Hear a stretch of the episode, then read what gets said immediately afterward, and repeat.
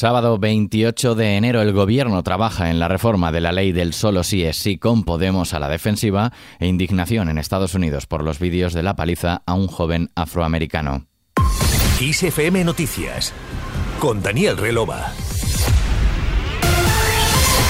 Fuentes de la Moncloa han afirmado que el gobierno de coalición está abordando soluciones a los problemas generados por la aplicación de la Ley Orgánica de Garantía Integral de la Libertad Sexual, conocida como Ley del Solo Sí es Sí.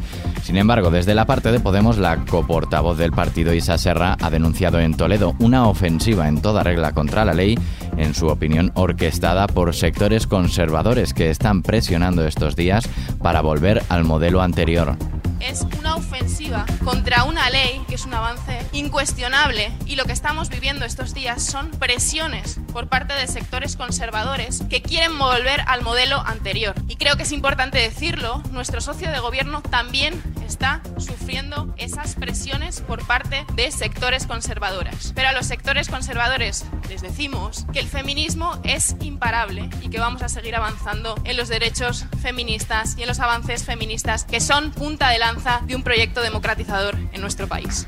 Mientras en Burgos la secretaria general del PP, Cuca Gamarra, ha ofrecido al presidente de gobierno Pedro Sánchez los votos de su formación en las Cortes Generales para cambiar cuanto antes la ley del solo sí es sí sin necesidad de contar con el apoyo de su socio de coalición Unidas Podemos. Gamarra considera inadmisible que el gobierno no haga nada con las más de 260 rebajas de penas por la ley. No se puede consentir que se siga diciendo que esto es o propaganda machista o que estos son los jueces que están aplicando mal las leyes y que ellos son los culpables y señalándolos. Lo que se necesita y a lo que volvemos a instar al gobierno es a que se rectifique de una vez por todas ya esa ley. Esto no es una cuestión de izquierda o derecha. En Fuengirola, Málaga, el coordinador general del PP, Elías Bendodo, respecto a la ley del solo sí es sí, ha manifestado que ya ha hecho que 250 violadores y agresores sexuales hayan visto reducidas sus condenas y ha opinado que esta es una chapuza que ha propuesto Unidas Podemos, un partido ha dicho que sirve para protestar, pero no para gobernar. ¿A qué cifra tenemos que llegar? Ha lamentado Bendodo.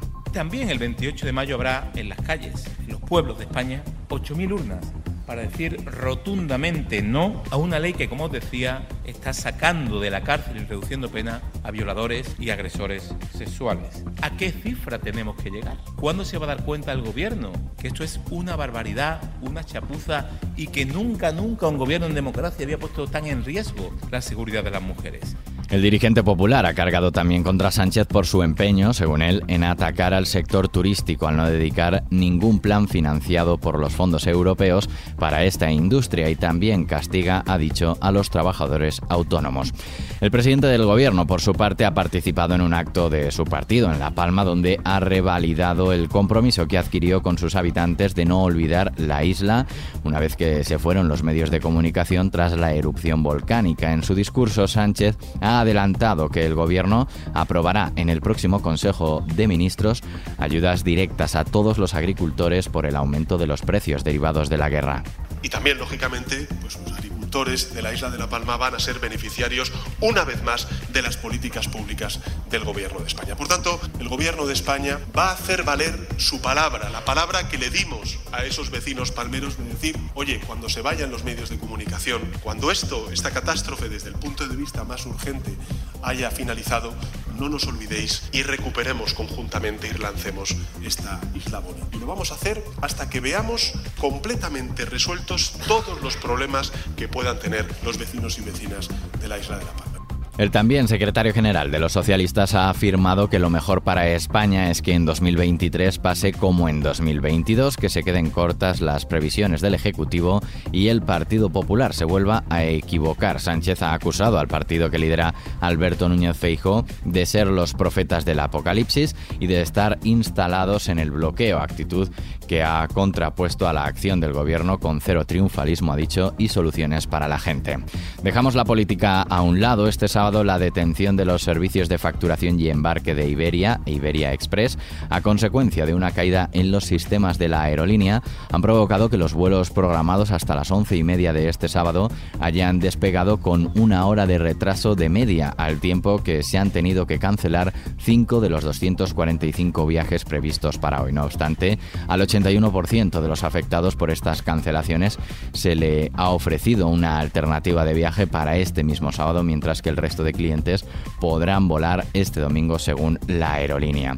Fuera de nuestras fronteras, los vídeos de la paliza que varios agentes de policía dieron al joven Tyron Nichols en Memphis, Tennessee, que resultó en su muerte tres días después en un hospital, ha provocado protestas en varias ciudades del país este pasado viernes y nuevo tiroteo. Al menos tres personas fallecieron y cuatro resultaron heridas este sábado en un tiroteo en un barrio de clase alta de la ciudad estadounidense de Los Ángeles. El estado de California, uno de los más progresistas del país, ha sido escenario en los últimos días de varios tiroteos que han saltado a la opinión pública. El pasado fin de semana, 10 personas perdieron la vida cuando un hombre comenzó a disparar dentro de una sala de baile en la localidad californiana de Monterrey Park. Tras ese suceso, el lunes por la noche se produjo otro tiroteo en la localidad californiana de Half Moon Bay, en el que perdieron la vida siete personas.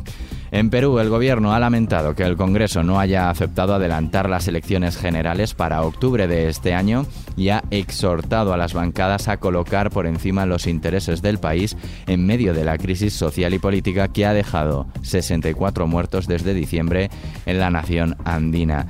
Y en Afganistán, los talibanes han prohibido que las estudiantes afganas se presenten a las pruebas de acceso a la universidad, una medida que llega un mes después de que vetasen la educación superior femenina femenina en el país. Desde su llegada al poder en agosto de 2021 y pese a sus promesas de cambio, las afganas han sufrido un deterioro en materia de derechos humanos que cada vez recuerda más a la época del primer régimen talibán, cuando las mujeres quedaron relegadas a las tareas domésticas sin posibilidad de salir de casa. Terminamos cambiando de asunto y como es habitual con la noticia musical.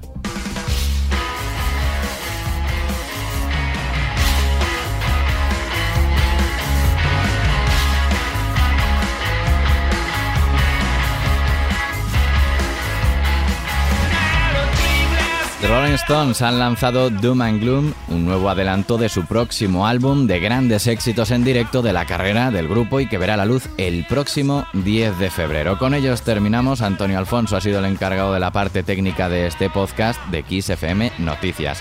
La música y la información actualizada y puntual siguen en Kiss FM. Un saludo de Daniel Relova. Hasta mañana.